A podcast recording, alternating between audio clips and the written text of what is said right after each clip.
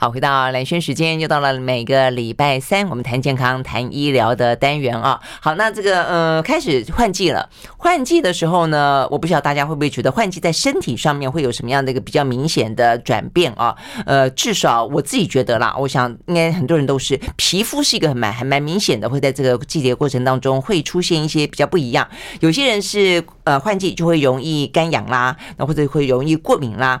那尤其是由冬天要转往春。夏的时候，我觉得更明显的会是变得比较开始油脂分泌比较旺盛，尤其夏天变得更热啊。那台湾又是一个很闷，像一个大蒸笼哦，这种感觉，而且像蒸笼的感觉已经越来越强烈了哦。所以呢，呃，都会那种不由自主冒汗冒油哦，就很不舒服。所以呢，皮肤的状况在台湾的春夏，尤其夏天会越来越多。好，所以呢，面对这样的一个状况的时候呢，但我们今天呢，呃，就好好的来聊聊皮肤有关。那我觉得蛮好玩的是，因为我每次一讲到皮肤，就讲到说，哎，皮肤尤其对女生啦，啊，现在男生也越来越有这种观念了，所以保养品很重要。那保养品越来越多，连连男生都很注意保养。但是呢，我最近看到一本书，哎，我觉得这个点还不错哦，就是说保养这件事情，就皮肤这件事情是只有从保养可以做到吗？但因为保养都比较是，我觉得还是比较附加的啦。所以有没有那种由内而外的，就靠每天吃？呃，就可以吃出一个好皮肤的啊。比方说，其实就保养来说，我真的很懒。很多人都说啊，怎么没有呃丑女人，就有懒女人。那怎么办？我就是一个，我就是一个蛮明显的懒女人。可是我又希望我不是一个丑女人哦。那每次的话都会觉得啊，那化妆品瓶瓶罐罐的保养品，可不可以一罐就好？或者顶多两罐就好？我真的是这样子啊。所以我一听到哎，如果吃可以来改善自己的肤质，至少是双管齐下啦。我觉得这样的可能会更简单，而且实际上也更有效，而且更长效一点，会不会？好，所以呢，我们就。决定呢，邀请到这个呃书的作者啊，他是一位营养师林林瑜君啊，到我们的现场来来聊聊呢，怎么样吃出逆逆龄的好肤质啊？这个瑜君长。早安，蓝轩姐早安。嗯，我是好时刻的于君啊，对，所以你们是一个团队啦，对不对？对，我们一起出这本书。好，所以好时刻，哎，我记得我们上次有本书也是好时刻，对不对？所以你们是有一个营养师的团队，对对啊。OK，好，所以呢，你就会专门去研究各式各样的现代人会面对到的营养的问题，就是了。好，那可能是因为你是女生，所以你来谈这个话题就觉得 可能更有说服力。我刚刚就很很呃很敏锐的 发现了于君有痘痘。对，我的生理痘，我还一直很不好意思，想说哇，要来讲这个吃出逆龄好肤质，结果我自己长痘痘。哎，但是女生的生理痘是是阶段性的嘛？就是生理期到，不是青春期啊，不好意思，是就是呃，在大概三四十，就是二十到四十之间，我们还有在就是经期的时候，嗯，每个人的体质不太一样，有些人就很容易长痘痘，是真的会这样子，没错。而且啊就是在呃这个生理期前、生理期期中跟生理期后，其实都会有一些变化，对，不太一样。不太一样，对。生理期前的时候，我们其实是因为我们雌性激素有点下降，我们的黄体素增加，所以这个阶段相对的雄雄性激素是比较高的。那雄性激素就是就是想到有些男生可能毛孔比较粗大啊，或者比较容易出油，其实这种时候就是油脂分泌比较旺盛。会也会是真的这样子哎。对，所以我我正值这个时候，所以我就想说，也想跟大家分享这个观念，就是好，我今天就是以这个例子出来，大家如果在生理期天，因为。对啊，就是生理期前会有几天会呈现那个生理期前一周，嗯，那一周会更明显，比较明显，所以痘痘开始冒出来。然后是生理期中间，它会开始变，呃，慢慢减少，嗯，开始和缓。然后生理期后是你肌肤最好的时候。就是是这样，可以这样去约会啦，第一次见面啦，拍什么照啊啊！所以呢，生理期后的那个礼拜就是特别的，因为比较比较。是荷尔蒙，对荷尔蒙的关系，我们的就是雌性激素开始回来了，对，然后就会皮肤看起来比较亮一点，比较亮，嗯，真的真的有这种差别，所以每一个人的差别性。不一，但是真的有这种差别，呃，连我都觉得，呃，像我，我觉得我的身体比较没有那么敏感，我自己这样觉得啦。但是我连我都有这种感觉，我觉得应该是，所以呃，所以就想要说，其实皮肤的变化事实上是真的蛮多的，所以可以去好好的去。研究一下，但我觉得大家都很呃在意自己的肤质啦，因为坦白讲，呃，这是一个呃外貌时代嘛，也不能这样说，但是至少还是一个影音时代，就每个人要曝光的机会都越来越高。其实你不见得是一个需要是一个公众人物，你经常都要去晒 IG 照啊，去脸书上面，或者说，其实我觉得人的外观本来就是第一印象嘛，啊，就你不用要弄得多么的花枝招展啊，但是呢，干干净净看起来很亮啊，很舒服，我就觉得。很好，所以我觉得大家都会很注意皮肤，然后就会有一些观念。所以我觉得我们一开始先来讲一些大家可能似是而非的观念好了。呃，比方说，其实我也是看了我才知道说，就我我隐约知道好像不见得是这个样子，但很确定知道不是这个样子。比方说，我很爱吃猪皮，嗯大家都啊，这个胶原蛋白好多哦。对啊，结果不是哦，对，不是，大家都觉得猪皮 Q Q 的，然后还有甚至是木耳，吃起来滑滑的，鱼皮，对不对？好多，就觉得哎，它应该是胶原蛋白含量很多，所以才会这样 Q Q 弹弹的。是啊，是啊。但其实它是有没错，可是因为它的分子量太大，我们根本没办法吸收，所以它它等同于只是一个呃。有蛋白质，然后有油脂的食食物而已。然后我们人体其实是没办法去把它那里面的东西转换成我们的要用的蛋白。所以重点是它是有胶原蛋白，但是问题它分子太大，对，我们吸收不了。对，那没有办法把它的分子变小吗？呃，我们的消化系统目前做不到啊，真的。对，除非你是用那个科技。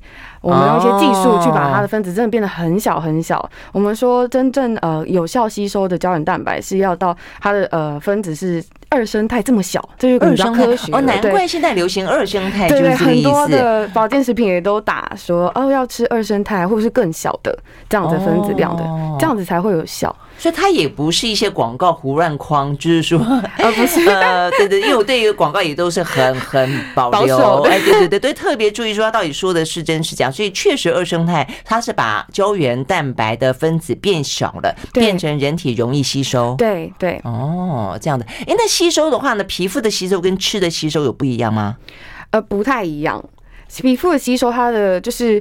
效果可能会取决于它，它那个保养品它里面的成分是做到多细致。因为其实我们书本里面有提到，就是皮肤上面我们外面有角质层，然后其实它它的吸收力没有这么好，除非你的角质细胞那些角质化的过呃比较好，代谢比较好，所以它吸收效果可能才会比较好。不然其实通常都要透过可能很长时间的去呃敷一些保养品啊，或者是用医美的方式去导入一些精华这种方式。你你你们没有讲。到，所以其实面膜是有效的原因在于，它是因为长时间，就时间长一点，然后呢，照在你整个的脸上，让它有机会慢慢的进去。对对对，所以呼噜噜这样擦一下，有限，这个就有限，有限啊，所以时间拉长一点，效果会好一点。对，然后用那种医疗式的导入会更深一点，对，是这个意思。对对对。但它相对比较贵，嗯，相对比较贵。OK，好，所以讲到最后，就所以才会说用吃的效果是比较好。我就想要这样推，嗯，是这样的了解。好，所以呢，呃，有关于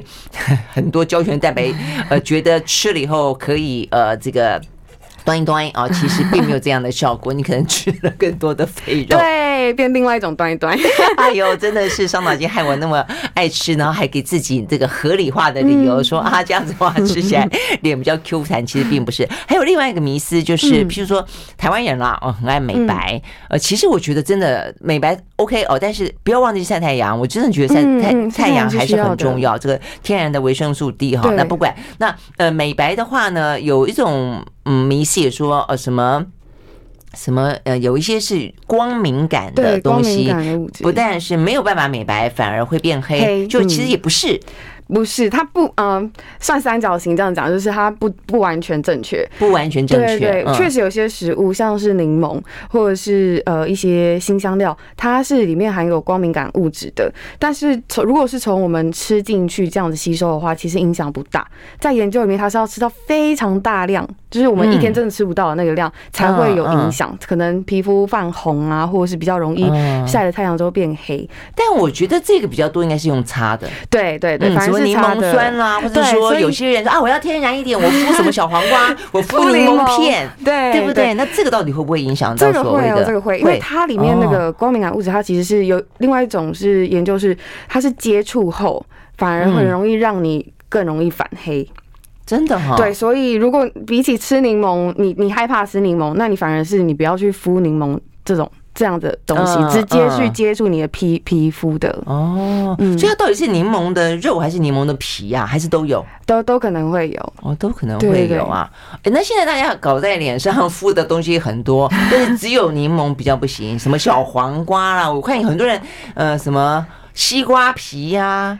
那些目前 目前应该是还好啊，对，但就像刚刚提到的，就是你真的，而且它又是食物，食物里面的很多营养成分分子量都是比较大的，你真的要透过敷可以进去，有一点困难哦。所以有有意思就是说，很可能就是呃。偷鸡不着十八 米，却没有 没有敷进去，反而因为它的光感作用，所以有光感作用的这一些，就是你刚刚讲的一个柠檬，对，一个辛香辛香料，比较多是这样子，对，是这样子哈。好，所以呢，从这边就会知道说，其实很多的说法啦，我觉得它当然第一个反映出来是大家对这个事情真的是非常在在意啊，所以呢，就有各种各式的一些呃小道消息流传哦，但当中其实有些事情未必而是完完全全正确。好，到底要怎么样吃出逆龄的好肤质呢？呃，所以就是这本书里面要告诉我们的。诶，那所以呃，吃你们自己想要这个推广的，就包括说连嗯保养品，它只是一个辅助的状况，对不对？对，因为我们这个推广的概念是，虽然保养品确实它有它的一些功效，可是如果你本身的底子没有打好的话，你花再多的钱去用保养品，其实是。就有点枉然啊，就是我一直用外面来补我想要的东西，可是我身体里面一直在亏损，我一直在把自己往就是往不好的地方带的话，这是没办法一直往就是好我理想的状态去走的。你反而应该是要把你的身体体质吃好了，你的状态饮食上的问题解决了之后，你再去搭配保养品，或者是你想要做医美好了，它的效果才会真正的更好。嗯，这样子，嗯嗯，那问题是以前像保养品来讲肤质，它会分什么呃干性肌肤啦、油性肌肤啦、中性肌肤啦等等等，它吃的也会分吗？吃的也会分，就是这样子吗？虽然虽然它在呃油性跟干性在我们皮肤上面它是一个分布的，它不是说哎、欸、我今天是油性肌肤，我就是整个脸或者是整个身体都是油，对，你一定会有一些地方可能它比较偏干性的，然后但是你主要会是哪一个？你可能主要是偏油性肌肤，那我们书里面也有去介绍说，那你油性肌肤的人，也许你是在饮食上面你的油脂就要少一些，然后你的油脂要挑好一点的，然后你抗氧化的东西要多吃一些，来减少我们身体中的发炎反应，这样子。那如果你是干性的肌肤的话，你可能是角质上面比较容易缺水，或者是你的呃胶原蛋白啊或玻尿酸那一些比较少，然后你可以透过饮食上去，也是就是去增加我们蛋白质的摄取，因为我们吃够蛋白质的话，身体它自己会产生胶原蛋白，嗯然后我们也是要辅助一些可能像维生素 C 的这些抗氧化物质，来帮助我们保留这一些营养素，让它好好在我们的皮肤上面去就是呃增生，就是维持那个 Q 弹的状态，这样。嗯，对，所以还是会有一点点差异。OK，所以你们的一些营养的建议、吃的建议，还是会去分说，哎，油性肌肤的人比较是怎么样适合，干性肌肤的人是怎么样的适合，因为它的油跟干还是因为内部身体的状况所导致的，是这个意思嘛？哈，哦，是这样的。OK，好，那到底呢？呃，油性肌肤跟干性肌肤各自应该适合怎么个吃法啊？那这个吃的当中，当然除了呃适合不适合之外，有些人有更多的期待啊，比方说啊，我希望可不可以透过吃让整个皮肤变得很 Q 弹？比方说，我就很希望这个样子。那有些人说啊，我可不可以吃了变得很白？不知道吃可以吃出美白吗？或者说吃可以吃出一个不长痘痘？我想这个可能比较容易一点点啊。所以呢，到底是呃怎么样的一个吃法啊？我们休息，马上回来。I like 好，回到蓝轩时间，继续和来现场邀请到的这个营养师林瑜君啊来聊天聊聊呢，怎么样可以透过吃啊让自己的皮肤呢变好，尤其在这样的一个季节交替的时候啊。好，那呃，大家对于皮肤当然有很多不同的想象啦，跟自己的期待也有关系，跟自己可能面对到的困扰也有关系。好，那我们先从瑜君开始说起。瑜君呢，可爱的瑜君，在他脸上冒了痘痘。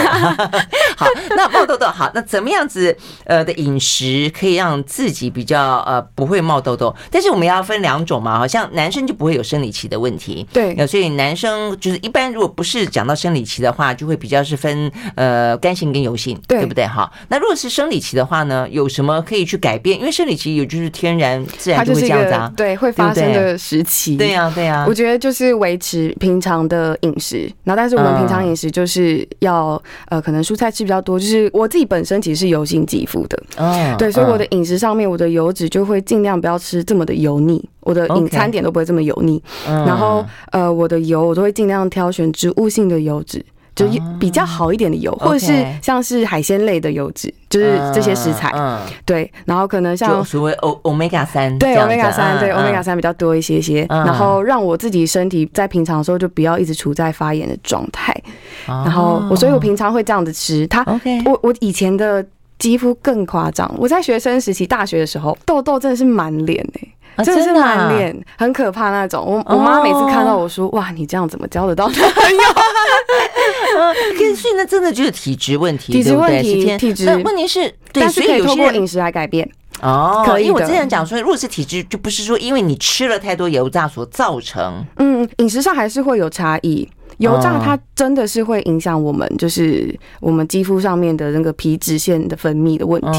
对，所以饮食还是会影响的。先解决饮食啦。我们可能大家觉得，哎，自己是不是体质的问题？可是你要先看饮食是不是有问题。嗯然后，所以饮食上，如果你真的是偏油性，那你就是要调整一下。然后才会去，真的你试过了，真的没办法，你才我们就去找医生协助嘛。因为我们饮食的，你这最基本的都该做，都做了，还没办法解决，才是别的问题的可能性。OK，所以说，如果是纯粹体质的问题，可能再去找，不管是中医或西医再去调。但是有些部分可能是我们饮食上中出了一些问题，就是了。好，那所以以你自己为例的话，你是呃油性的肌肤，所以你就说你尽量吃的就是蔬菜吃多一点，对，然后植物性的油吃多一点。对，那还有吗？啊，虽然我是油性肌肤，可是其实有时候也会有些地方蛮干燥的，然后状肌肤状况就不是很好，所以我整体就会整个饮食朝向比较健康的方向去，就是减少一些碳水化合物的摄取，嗯嗯，就有点像现在大家流行的减糖。然后减糖的话，不只是饮料类那种精致糖，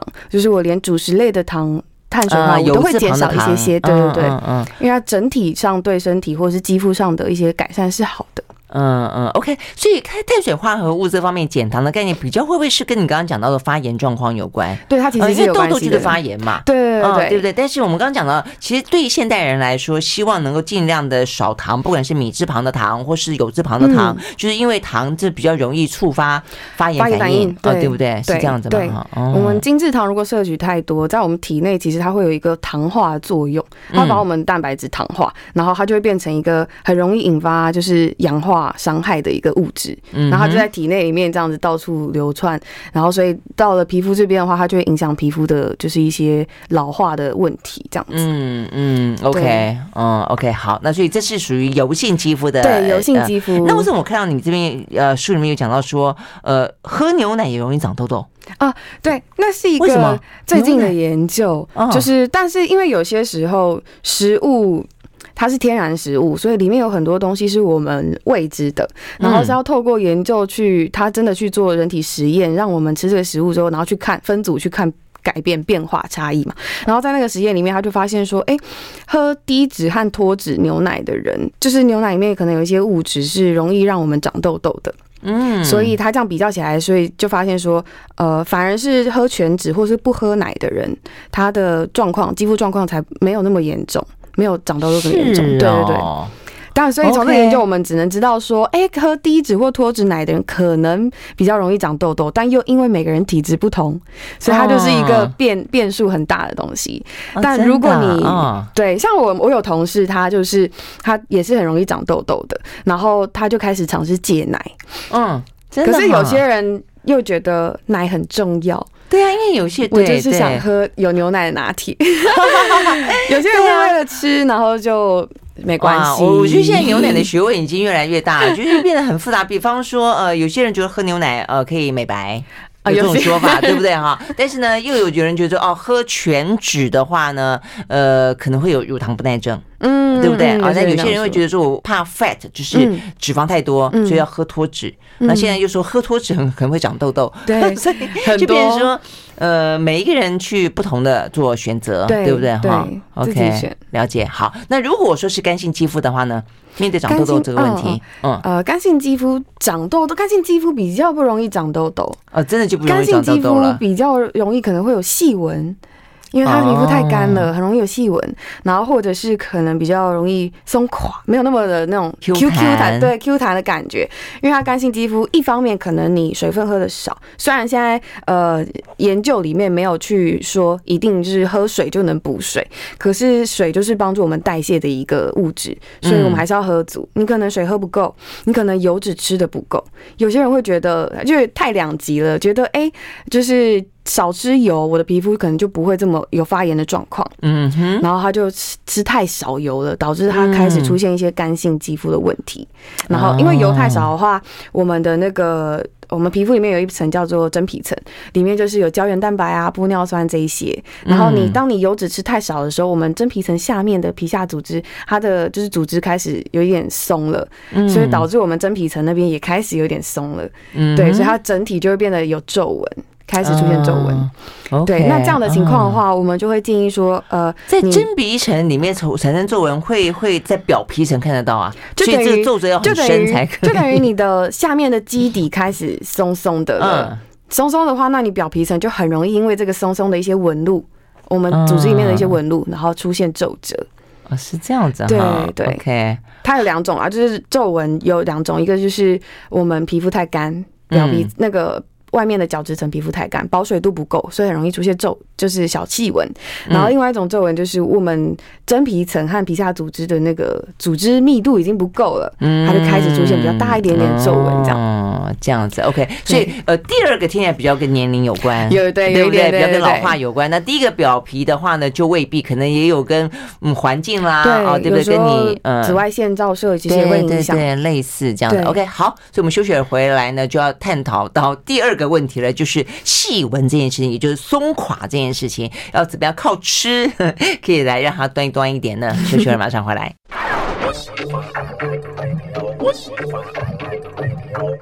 好，回到来轩时间，继续和现场邀请到的营养师林瑜君啊，来聊怎么样子可以吃出呢逆龄的好肤质啊。这句话，这个书名就跟我们现在讲这个话题很最直接了啊，就是说，因为呃细纹啦、松垮啦，真的就是跟年龄有关啊，所以你要怎么样逆龄？呃，用吃的可以解决吗？但是问题刚刚有讲到说啊，你以为吃胶原蛋白，你以为什么吃多一点什么蹄膀啦，吃多一点什么木耳啦哦等等有帮助。那显然的，可能未必吸收得了。对对，那什么东西吸收得了？好，但现在应该是说，我我们如果想要让我们的皮肤比较弹润，我们一般平常的蛋白质要吃足够，所以你每一餐至少要吃到一个掌心，就我们手掌拿出来的时候没有手指头一掌心的。我以为是要直接吃胶原蛋白，不是要吃蛋白质？为什么你需要胶原蛋蛋白？确实要去去吃蛋白质，因为我们吃足蛋白质的话，其实身体它自己会合成胶原蛋白。所以我们要把我们的原料吃够，嗯，身体才会开始长嘛。了解了解。对，那如果说可能年纪年纪的关系，我们出现了一些皱纹，这样的话，呃，你想要补充胶原蛋白的话，你可以就是额外用就是保健食品的那种胶原蛋白来补充是 OK 的，什么之类的，对对对对对对，是有帮助，是有帮助，是有帮助。好。但是其他的话，反而我会建议说，呃，胶原蛋白是从我们饮食中吃足蛋白质，然后让身体有足够的原料去做胶原蛋白，然后我们额外去做抗氧化的。饮食的补充来帮我们保留住这些胶原蛋白，让它不要再这么多的流失。哦，对，那抗氧化的话，就一个是进来，一个是要少点出去。对对对对，我们保护它，不要让它流失。对，哦，那抗氧化的话，就会以维生素 A、C、E 这些比较我们比较常见、常见也很容易吃到的。对，OK，所以进来的是要多吃蛋白质，不管是动物性蛋白质、植物性蛋白质都 OK 吗？呃，还是有差别？可以以植物性蛋白质为主，然后动物性蛋白质为辅。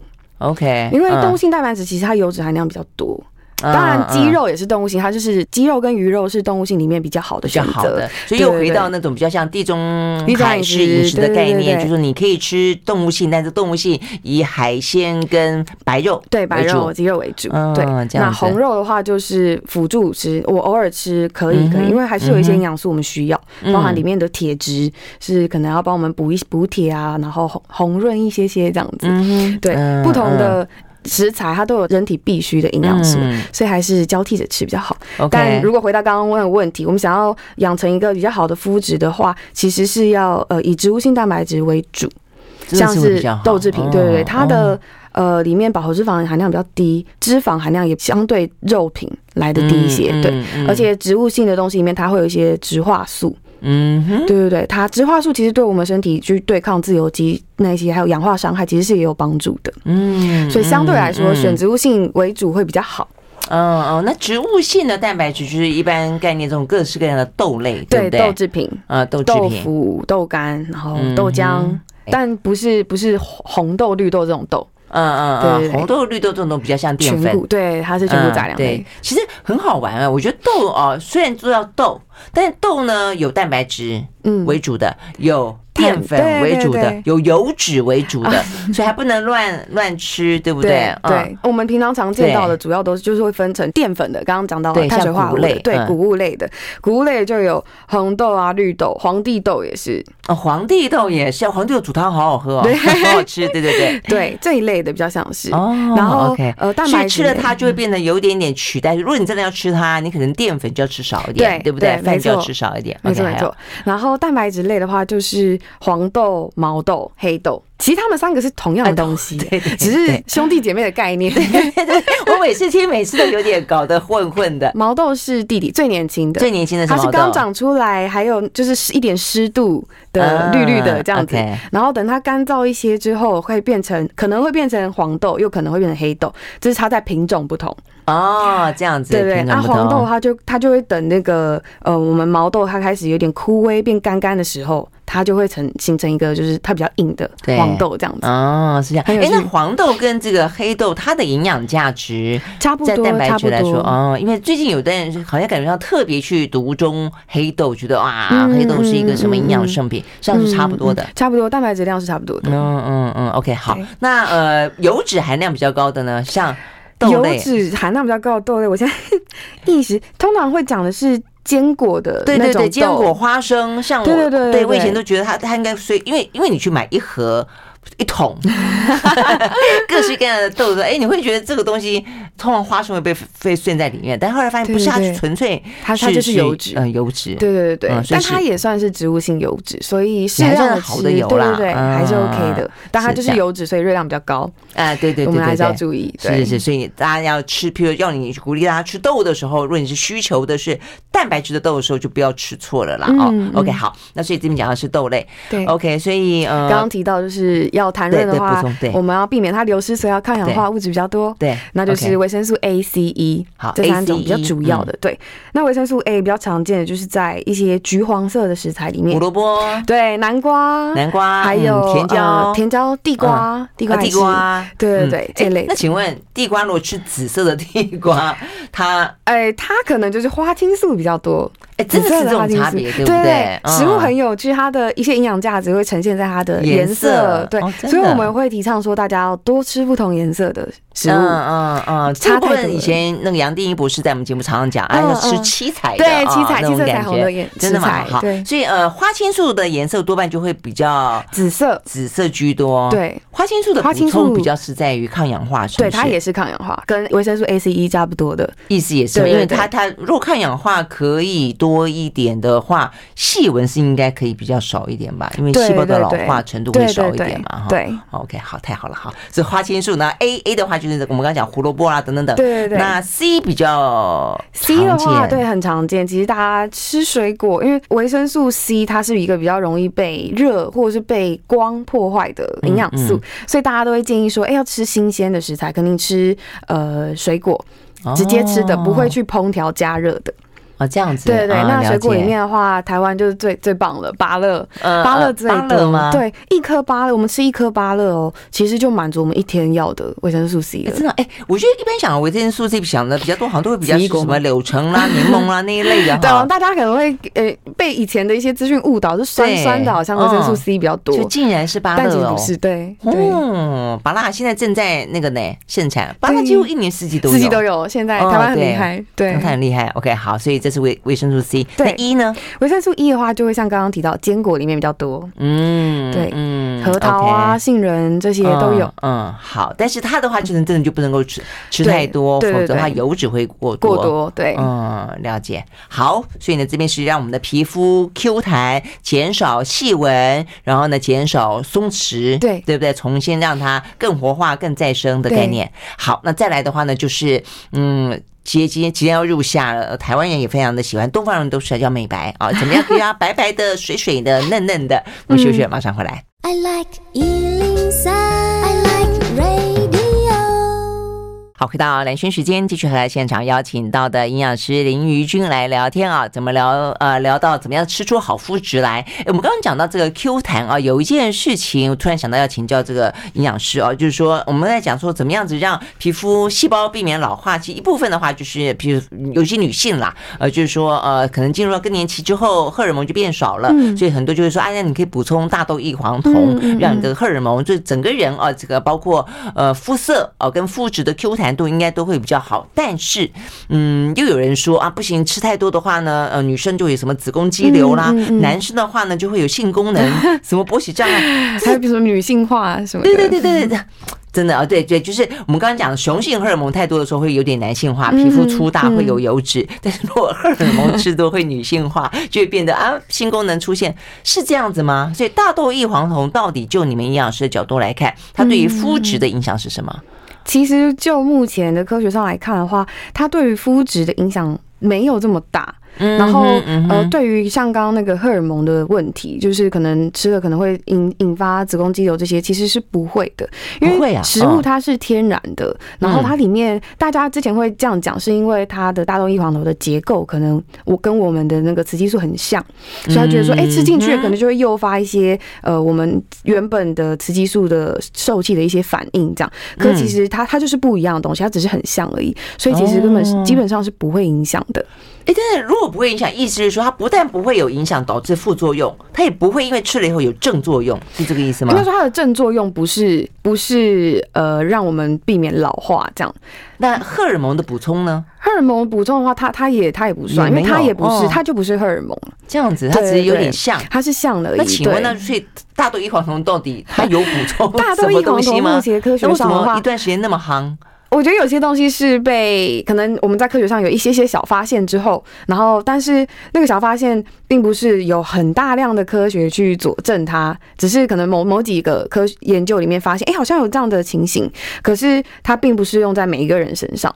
哦，就是它可能有，可是它不是这么显学的普遍性被过度强调。对，那一开始的。发现到底是发现什么？一开始发现它是可能对于我们人体的体质调整可能有帮助，可是体质调整它代表很多意义啊。我可能变得比较健康了，也是一个体质调调整带来的好处。嗯、那另一方面，如果是肌肤面的话，有研究是发现它可以减少一些呃细纹或是干涩的状况，然后或者是它可以帮助胶原蛋白生成。哦，对，可是它就是可能这个科学的论证还没有这么的普及啊。这样这样子嘛哈，OK 好，那所以回到最简单的来讲，那所以对营养师来说，会去建议补充大豆异异黄酮吗？我可能会反过来说，就是大家吃呃豆制品，不要只着重在大豆异黄酮的补充这件事情，而是豆制品它有很多我们刚刚提到的好处，那么多的营养素。对对对，大豆异黄酮它也是其中一个，没错。它我们不能否定它的功效，嗯，只是可能有很多事情是呃现在还没有办法被证实的，嗯，可是它确实是对于我们健康是有帮助的，所以呃像。国健所也会推大家说，哎，可能更年期过后还是可以多吃豆制品来补充大豆异黄酮，它是有一定的好处的。对，可是如果你真的要讲到它，哦，超级有效，药，然后可以怎么样让你抗老化啊等等那些，我就有点过度。嗯嗯，而且有一些还包括诱发子宫肌瘤这件事情，因为好多女性朋友都这样子担心，所以都不会。天然食材上面其实是不会有这个疑虑的。对，嗯，OK，好，所以因为这部分的话呢，在呃于军他们这本书里面也特别强调了关于呢这个大豆异黄酮的迷思哦，所以我们要挑出来跟大家讲。好，那很快的要进入到我们刚刚讲到的呃怎么样子的美白跟 Q 呃水嫩啊是可以吃出来，水嫩就是保湿啦。那美白的话就是美白的话可以变白哦。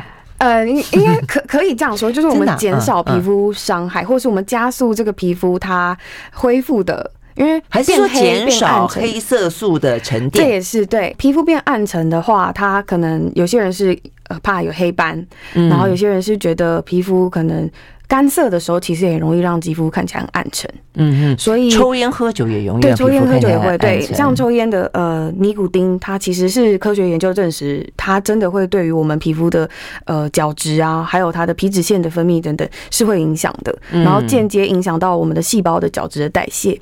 嗯，所以会让我们的看起来比较暗沉。嗯，所以很多很多像我书里也有提到，就很多人或很多医生会透过皮肤来判断你是不是长期抽烟。嗯。这样的，其实我们平常看身边的人也蛮容易这样发现。其实，嗯，我也觉得蛮蛮容易看得出来的。对对，它就是一个呃外外来的东西在破坏身体。嗯，OK，好，那所以怎么样让它呃这个吃的东西可以吃出，就不要抽烟是一件事情，就不要做什么，那但是要做什么？对对，呃，饮食上的话，其实我们可以也是呃增加一些抗氧化的物质的摄取。除了刚刚提到 ACE 以外，我们会建议哎额外去吃一些可能多酚类的食材，多酚类就是。比较偏向植化素的这些额外的，对额外的一些抗氧化，因为有些研究发现说，这样的呃植化素，它对于我们这些细胞的修复是有帮助的，然后对于就是提亮。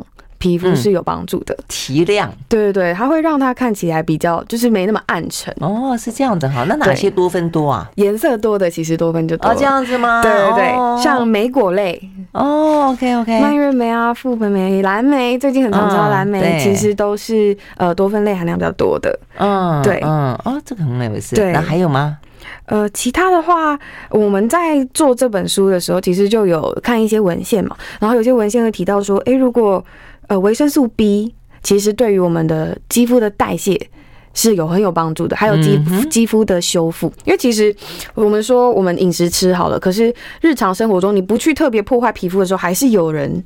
有一个很大的太阳，然后在间接的 用紫外线啊，因为曝曝晒过多本来就是要晒没错，可是曝晒过多本来就是可能会对肌肤对对对有伤害，所以呃在饮食上就有个那个研究发现说，我们如果多补充维生素 B，可以帮助去这些被伤害的细胞去修复，因为 B 它就是一个帮助代谢的一个营养素，哦，这样子，对对对。那 B 是比较多比较多在全谷杂粮类或者是海鲜类里面也有。嗯，对，嗯，OK，好，好，那最后一点点时间，水嫩，因为我觉得保湿很重要。那保湿当然，保湿比较想象中，真的就是拍化妆水啊什么之类的。但是喝水，你刚刚有讲喝水，呃，可能有些用。它是对对，虽然没有实证，可是它是人体本来就必须要的一个代谢，帮助代谢的一个物质，水分。对对。那有什么特别的食物物可以让肌肤看起来保湿性很强吗？